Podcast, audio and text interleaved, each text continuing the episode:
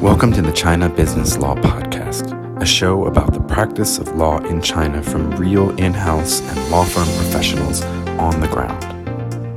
Welcome, everybody. We're here today with John Hicks. He's Senior Counsel Employment Law at uh, Netflix. Welcome, John. Thanks. Um, and John, I was give you a chance to just give a brief bio, uh, self introduction. You and I were both at Cadence. Yep. This is another tech com- tech company here in Silicon Valley, but we overlap there. But before and after Cadence, what were you up to? Yeah, so uh, before I was at Cadence, I was a general litigator, Mhm. uh, an employment lawyer at a law firm called Hoge, Fenton, Jones, and Appel. Mhm. It's a small law firm in San Jose, or a mid-sized law firm in San Jose, but has a pretty decent reputation for um, developing litigators and has a pretty cool pedigree of the folks who used to go there. So Mhm. some pretty high-level GCs, some federal judges. So it was really great to sort of learn how to be a lawyer there. Okay. And now you're at Netflix and you cover employment law. So have you always done? You started out in litigation, but then when did you switch over to employment law? Yeah, so I've um, probably switched when I met uh, my mentor at Hoge Fenton. Mm-hmm. Um, you know, em- employment law is super uh, interesting in that the stories are always changing. Uh, but you know, when you find a boss that's sort of really good at mentoring and bringing you along, like I think those things get a little bit more interesting. Mhm. And so, because of my boss and and just sort of the way you litigate employment cases, I was kind of drawn to it and just kind of stuck with it. So Mm. it's been really fun. And it's about people. That's always a good thing. Yeah. I'm going to make a note that uh, John, I think, has exceptionally high EQ, especially for a lawyer. So, no pressure on him here. But you'll, you guys will, def- it'll definitely shine through in the interview, as the, the discussion as we get into it. Um, so, speaking of EQ and how that might come into play, so as an employment lawyer, you deal with a lot of disputes, uh, a lot of conflicts, internal disputes and conflicts too. Um, uh, how, what, what's a, what's kind of cases the most common to come up? Yeah, I mean, I think what I would say is it's not an uncommon fact pattern in any workplace. Mm. It's people who just generally disagree uh, about something that doesn't have a right or a wrong answer, Mm, or they disagree about a strategy um, that you know could work or it couldn't work mm, and really what people are um, you know in a dispute over uh, particularly when it comes into the workplace is sort of who's more likely to be right or who's Mm. more likely to be wrong Mhm. I, I also think from an employment context and this might come off as a little um, self-serving but you know most of the disputes that i've seen at hoge fenton at cadence and even here haven't been about the company doing something wrong mm, it's been more about an employee having a misperception Mhm. or a misunderstanding of something and maybe not having full context. And the only thing that makes sense to the employee to rationalize the decision is the company must be doing something wrong. mhm, mhm. Uh, you know that that when you look at problem solving from that perspective, it kind of changes the way you're going to approach it. If the real issue isn't that someone did or didn't do something wrong, but the perception or the misperception that someone did something wrong, you kind of attack it in a different way. Okay. Um, and that's what I see a lot by way of disputes. So, so how in your own in your own cases, let's say working with colleagues, especially uh,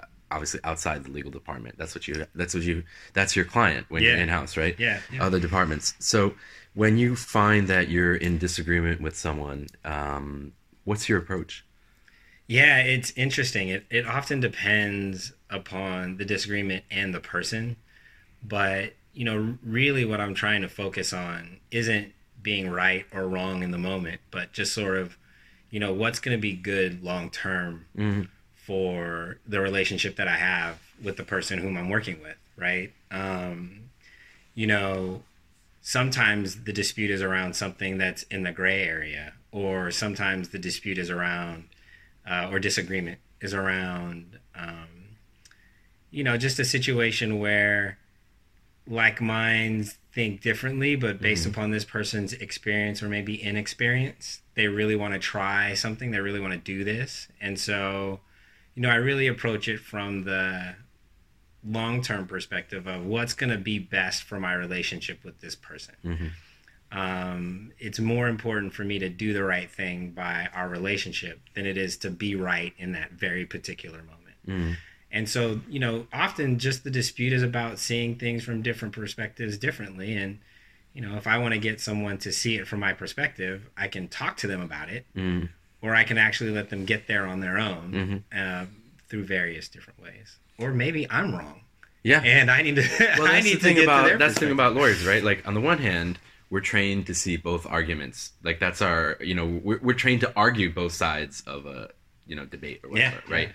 So we have that instinct, we have that training. But on the other hand, I think we have this instinct to want to always be right, right? So how do you you can probably see the other person's argument, but you still want to be right? Or I mean, like how how do you how does the legal training Yeah. Help you yeah. or get in the way of handling you know relationships with other employees Yeah, you know, I would say that, um, and it might be doing a disservice to the way that we're trained, but not what we're trained to do. But often being a lawyer gets in the way Mhm. of the relationship. It doesn't really facilitate the development of a good relationship. Um, because, look, people often look to lawyers to help them evaluate the risk Mhm. right? So I'm coming to you with a problem, and I want you to tell me from your experience how risky is this thing I'm doing. Mhm. And lawyers have a tendency to hyperbolize risk, right? We have a tendency to say, "Oh, this is really risky. It's going to cost you a bunch of money." yeah a could Uh, happen b could happen A C could happen, B could happen, C could happen, Yeah. and all of them are expensive. you don't want that to happen right uh, exactly and you know that's that's and and you know that's scary for folks particularly because we're we're explaining the risk in a language that they just don't understand Yeah. um, you know we're explaining the risk based upon legal principles in our experience not like their lived experience right and so I think I've seen people respond to not understanding things in two different ways. Mm-hmm. One, they just I, they don't understand it. They trust you and they say, "Okay, I'll do whatever you want me to do." those are the kind of clients we like right Exactly. We love those folks. Or they rebel against it and they say, "You know, I'm right. Mm-hmm. You're wrong." Like I've seen this a bunch of times and it hasn't worked out that way. yeah or you're not like that's not realistic what you're saying that's that's not gonna happen what happens in the real world right? Exactly. That never happens. And so, I mean, there there- there are lots of situations where, you know, you you have to approach things differently based upon how that person's going to respond. Like if someone's adamant about it not ever happening, and you know there's a high probability of that thing happening, sometimes unless it's a huge disaster, you just have to let them. You have to roll the dice Mm. and let them see that there's a higher probability of your scenario happening than their scenario. I mean, it's super theoretical, but like, I mean, a good example would be um, if you're letting an employee go, Mm. whether it's at Hoge Fenton, Netflix, Cadence, you know, sometimes we have a tendency to tell people less about why we're letting them go right Uh, because it's safer, right? There's this concern that you know I'm, I'm not going to tell you exactly why I've let you go. I'm just going to say I'm letting you go because you, you know, don't fit, and so I got to let you go. right which by the way is very unique to the us i'll say for our listeners who are in from china like that's that doesn't fly in Oh, China, wow. that's a whole nother topic yeah keep going yeah, but so I'd be interested to hear how it lands in China. But this is a good example of like, you know, lots of people are comfortable saying that because they don't have to explain the background for why they're letting someone go. And, mm-hmm. But in some situations, it's really, really important to be clear with someone why you're letting them go so they don't have the misperception that you're letting them go for the wrong reason. Mm.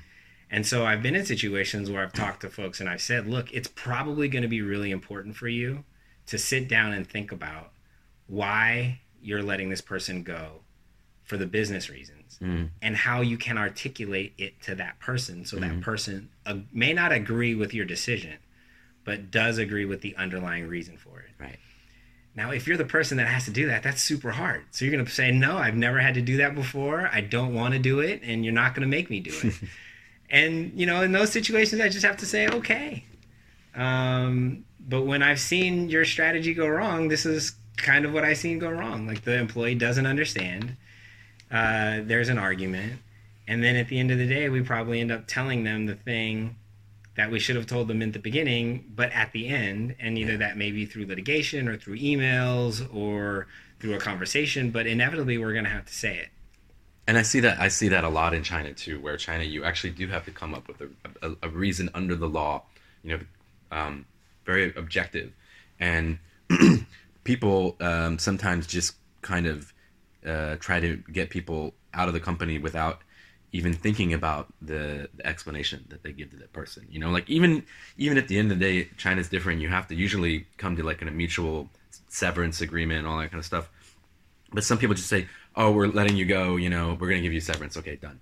But actually, if you don't deal with the the the emotional side, it's a very personal thing to be let go, right? And then people don't appreciate that. And then if you don't deal with that, usually, uh, so I'm a lawyer there and we get cases like that which have gone which was started off on the wrong foot where there was no sensitivity. So it's a that's a universal problem i think. Yeah. And you know interestingly enough right there are lots of law particularly in employment law around things you could should consider and not consider when you're letting someone go. But i've come to the realization that the most important thing that you want to do with anyone about their job is not surprise them yeah if you don't surprise them with your decision, there's a lower likelihood that they're going to think you're doing it for the wrong reasons. Right. And so, how do you eliminate surprise? Right? You eliminate surprise by telling people this is exactly yeah. be honest. Yeah. This is exactly why I'm doing it, and you may not like it, and it may not be comfortable, but this is exactly why. These are the things that you did. This is the why it matters to me. And so long as you actually aren't discriminating right. or retaliating or doing right. something that's against the law. The truth is pretty valuable. Yeah. Well, now, how do you are you able to Im- teach people or impart to people how to have that conversation? Because a lot of lawyers, I think, are not. This is a bigger question. A lot of lawyers are maybe not the most effective communicators, right? So, so you have to you yourself have to be a good communicator, and then you can can you do that and actually teach someone else how to deliver a message that way that's gets the message across in, a, in an effective way? Yeah, so that's a really interesting question. So I, I think I'm okay at it, mm-hmm. but w- what I try to do when I do it is to not have someone follow a script, mm-hmm. right? To not have the person who has to convey the message convey it in a way that's unnatural or inconsistent with what they understand or perceive to be the situation because mm-hmm. when people stress or when they're stressful, they're going to go to their default. Yeah. And if their default isn't the thing that's natural, I'm increasing the probability that they're going to make a mistake. Mm-hmm. And so often what I do when I'm talking to people about how to deliver this really tough message is I have them tell me how would you tell how would you say this to me right now if I were that person? Mm-hmm. I don't start out with the law says you have to say X, Y, and Z, or if I'm going to say it, here's how John's going to say it. I say, tell me how you would say it. And, you know, say it in a way that is natural and consistent for you. And then we work on tailoring it or reconceptualizing it in a way that is consistent with what we want to say. Now, do you think this is a skill that, that most lawyers have, or do you think this is a skill that lawyers can develop to be effective communicators? Because when we're, again, we're, when we're in house lawyers, we're not dealing with other lawyers, right? It's not an intellectual, I mean, not to downplay the intellectual level of non-lawyers, but it's not gonna. we're, we're you and I would be totally comfortable having just pretty much an intellectual like conversation about the law, right? Right. Right. ABC. But like for most people, that doesn't come naturally and is not fun and no. it's not real. Yeah. So how do you how do you effectively communicate with people who are not lawyers, who are your clients in the company, and get your get what you want, or maybe is it is it about getting what you want? What's it, yeah. what's, what's your strategy? So that's a really good question, and I think that what I would say is, um, it's not like I came out of the box with these skills, right? Right, like uh, the things that I'm that I'm talking about are the things that I think I rely on in my job were developed after just making a bunch of mistakes and getting mm-hmm. it wrong, mm-hmm. right? Um, you know, I've overcomplicated lots of things for people, and it's only upon self reflection that I've seen that you know it isn't that they made a mistake in not reading my script right or rehearsing the talking points or you know not saying the word exactly how i want them to say it it was i probably shouldn't have given them talking points mm-hmm. i probably shouldn't have micromanaged that conversation They probably would have done way better if I didn't give them three pages of stuff to memorize before going into the Mm. conversation. If I just gave them two or three high level talking points and let them say it in their own language. And so, having failed at it a bunch of times, I think is sort of w- w- where I developed an appreciation for it. But more importantly, it was like I had to get out of the hubris of wanting to be right about the way to do it Mm. and more look at it from the perspective of I want make I want to make sure that we're doing right Mm. by the company and getting it right, right? So, yeah, I could give you really pretty perfectly crafted amazing talking points that anyone would look at and say, "Wow, that that lawyer's smart." But if when I give them to you they don't work, Or, Who you- cares? or the client's tuned out, right? Because- Exactly. who cares how Right. it looks, right? Like I'm not getting the result that I want. And then this person who's going to lean on my advice is going to fail Mm. and embarrass themselves and not want to come back to me for advice anymore Mm. because I overcomplicated it or I did it in a way that's not productive for them. So another part of communication is verbal communication. There's nonverbal communication. And before we recording here, we had a, we talked about a story uh, in your in your past where a colleague took you aside uh, and talked about how your approach to starting meetings and and and and, and, and that was about nonverbal communication. So can Yeah. you tell a story for the audience? Yeah, absolutely. So, you know, when I first started, you know, working um, in house, you know, like most lawyers, I would start every meeting, open the laptop, get out the pen, get out the paper, set everything up, and then say, okay, tell me everything, right? Um, and, you know, it became, you know, like most lawyers, uh, getting all the facts, make sure you're getting the facts right so that when you go back to your desk, whenever someone says, Why do you know that? you can tell them exactly why. Mm. And I had a colleague tell me, you know, because it wasn't really productive, like people weren't sharing stuff with me. Mm. And I had uh, I had a meeting with a colleague, and she she told me like, you know, you should stop acting so much like a lawyer. What does that mean? right? Exactly. Uh, totally offended, right? I Yeah. like, "Wh- Uh, why did I go to school? Like I've Right. been doing this lawyer thing for a pretty long time and it's been working and now you're telling me that I shouldn't do it anymore. And you know, part of what she was saying to me was like if your goal is to get people to share information or to give you information or to feel comfortable talking to you, the very last thing you want them to do is to feel like everything they say is being recorded Right. and that somehow in the future you're going to use it against them. Especially knowing you used to be a litigator, right? exactly. Like i'm going to use this thing. You told me this and so now i'm going to punish you for the, and hold your own words against you. And Yeah. and that if you know the really the goal is to understand the facts that you know i'm not doing myself a uh, uh, any solids by showing up and scaring people right off the bat. Yeah. and so she gave me great advice. She said why don't you just start a few meetings without opening up your laptop or your notebook and just talking to people like a regular person and see how much they get or see how much you get from them and how how how much they talk or starting a meeting that's going to be really tense off with a joke Mm-hmm. I, you, I, I've, I've heard some of your jokes. They're actually pretty, pretty good. I'm not just, I'm not just saying that for the.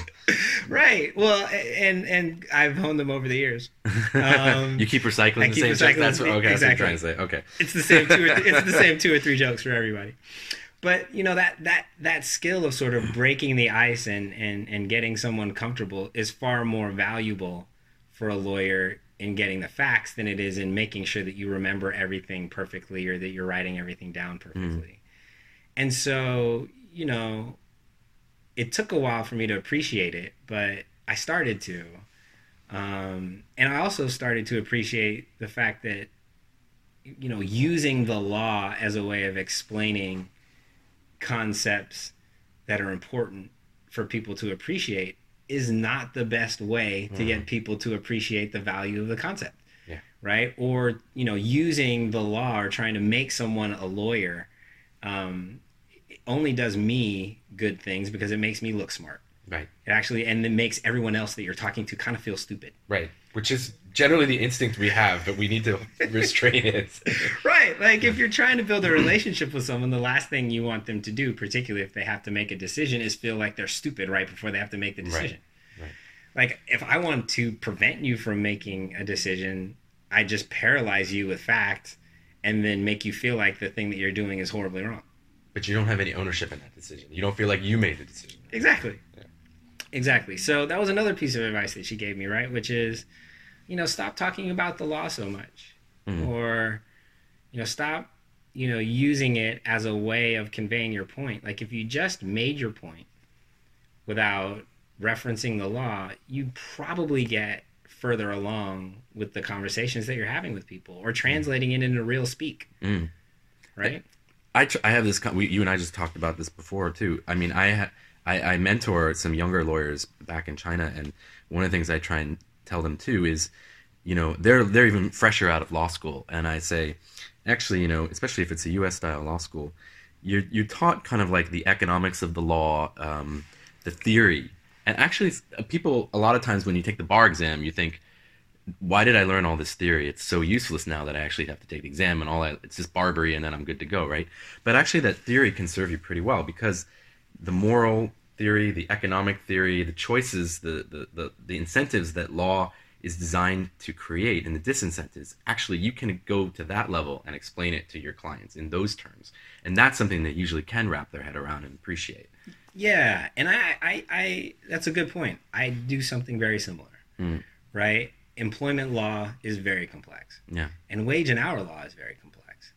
But both of those areas of the law are about being fair Yeah. to people. That's what it comes down to. yeah. Yeah. and making sure people get paid Right. for the work that they do.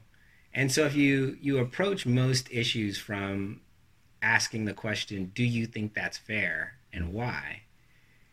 And you can talk about the concepts of the law from the perspective of fairness Mm.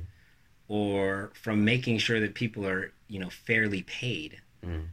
You cannot talk about the law and get to a great decision premised upon the law pretty quickly Mm. and in doing that and not using the law you really which is what i think is really important you build a connection with the person that you're talking to Mm. right because you're talking about fairness not you know labor code section 201 Right. and everybody understands fairness Yeah, it's a basic human concept. That's what the law is designed to just reflect the values of society, right? In theory, anyway. Um, uh, I wanted to switch over to speaking of uh, trying to come up with with things that are fair in the company.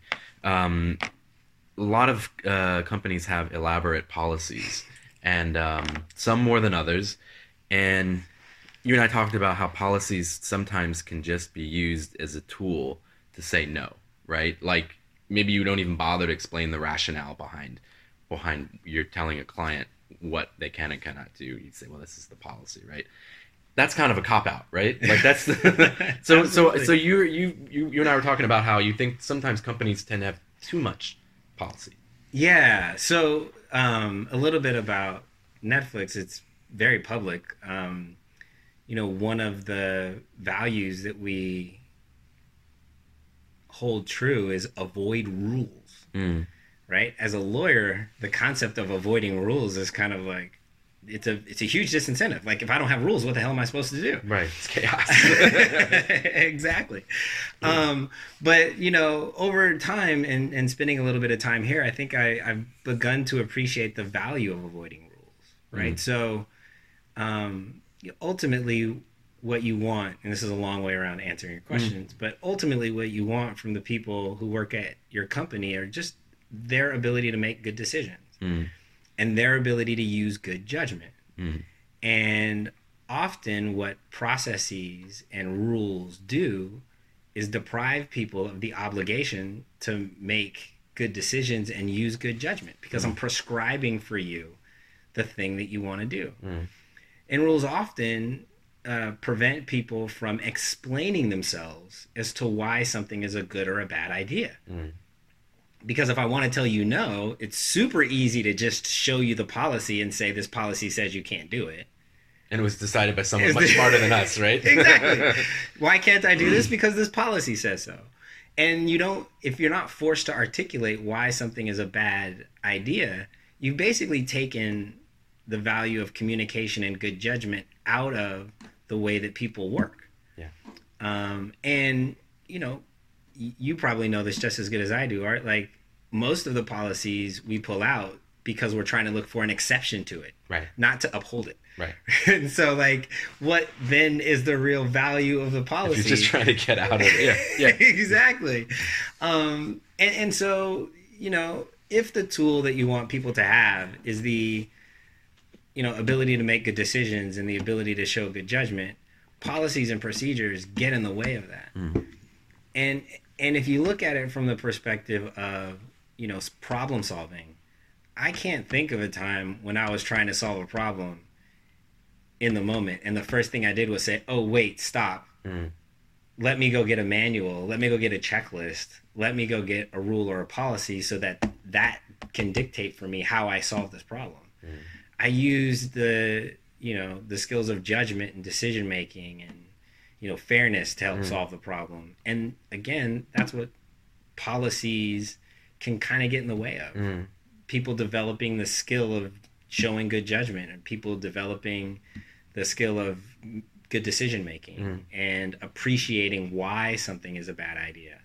Um, uh, another interesting tidbit about policies uh, and and lists of do's and don'ts. you know, people are inherently smart, and if they want to do something, whether it, it could be clearly bad judgment, but if they want to do it, they find a way around the policy, and then they use the policy to say, "Look, I know that this thing I said was did was not the greatest thing in the world to do, but there's nothing in this policy that prevents me from doing it." Right.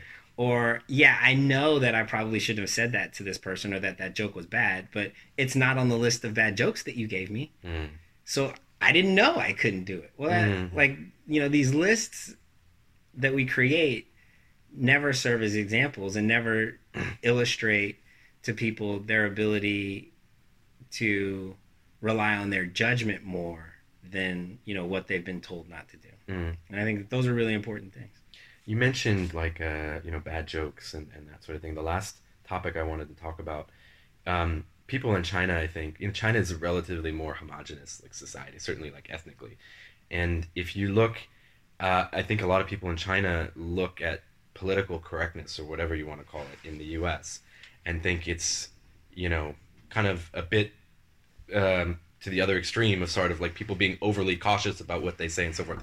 So what would you say uh, uh, now i'm struggling to think of what's a question there for That's that okay. but like what's what would you say for having to deal with that is that must be involved in some of the disputes that you're you deal with Oh, yeah. every week right So this is a very, I think, controversial topic that I personally like to talk about, which is, you know, I if something is just a bad joke, that's malintended. Mm. I think, you know, being too politically correct does everyone a disservice. Mm. Right? So let's say I was genuinely trying to be funny mm-hmm. and I cracked a bad joke, but I didn't appreciate the significance of that joke on you. Mm. Um, if I never have the dialogue about why that joke was bad, Mm. I never understand the significance of the thing that I've just done. Right. And so, and I never engage or understand the dialogue associated with that. Um, and so, like, you know, jokes that play off of sex, Right. jokes that play off of ethnic backgrounds, Right. right? Yeah, they can be taboo. And when people say them, if they say them malintended, they should be let go. But, you know, if someone hears a bad joke and then responds with context as to why they shouldn't say that joke, that bad joke, that misstep, that failure actually turns into being a learning moment for folks. And so using this this shield of that's not politically correct, you shouldn't say these things. Mm. You know, I think there is a place for that, Mm. but I think we should also appreciate that that shield of political correctness very similar to policies, checklists and handbooks Mm. sometimes prevents us from having the dialogues that are necessary to create understanding and appreciation for differences. right if you don't explain like you said if you don't explain to the person why the other person is offended that person is not going to be educated and they're just going to make the same mistake or the same bad joke again right Right. next year or whenever The the right, and I and I think that the other side of that is, you know, political correctness may often end up with the person who thinks they're politically correct being closed-minded Mm. um, because they never hear the other side of why that person doesn't think that the thing that they did was wrong. Now, look, there are things that are just flat wrong, Right. and there are jokes that just shouldn't be said. But there's also nuance to these cultural differences, right? Like in the U.S., people don't kiss when they greet each other. Right. In some parts of Europe, it's a commonplace. Right.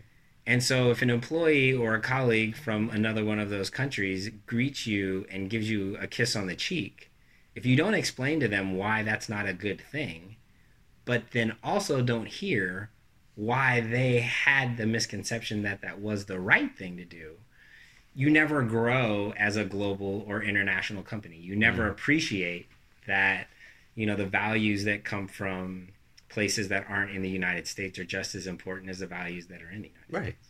Absolutely, yeah. And in China, you have to be, you have to, excuse me, you have to be sensitive as well to that you're a guest in the country, and that you you are, you you can't expect people to just act like you, or or or that American values or American culture is universal values and universal culture. Yeah. So that's that's what makes it interesting too. and makes it Yeah. fun. Yeah. Um, I really want to thank you, John. This was this was fun, um, and I think the audience is going to get a lot out of this. It's Well- it's um it's fun to hear a lawyer that actually has down to earth real real. Per- I'm not trying to badmouth all lawyers, but someone who's got a little more EQ, like I'm like I said at the beginning. well, you know, I appreciate art, and it's always, you know, a pleasure to talk.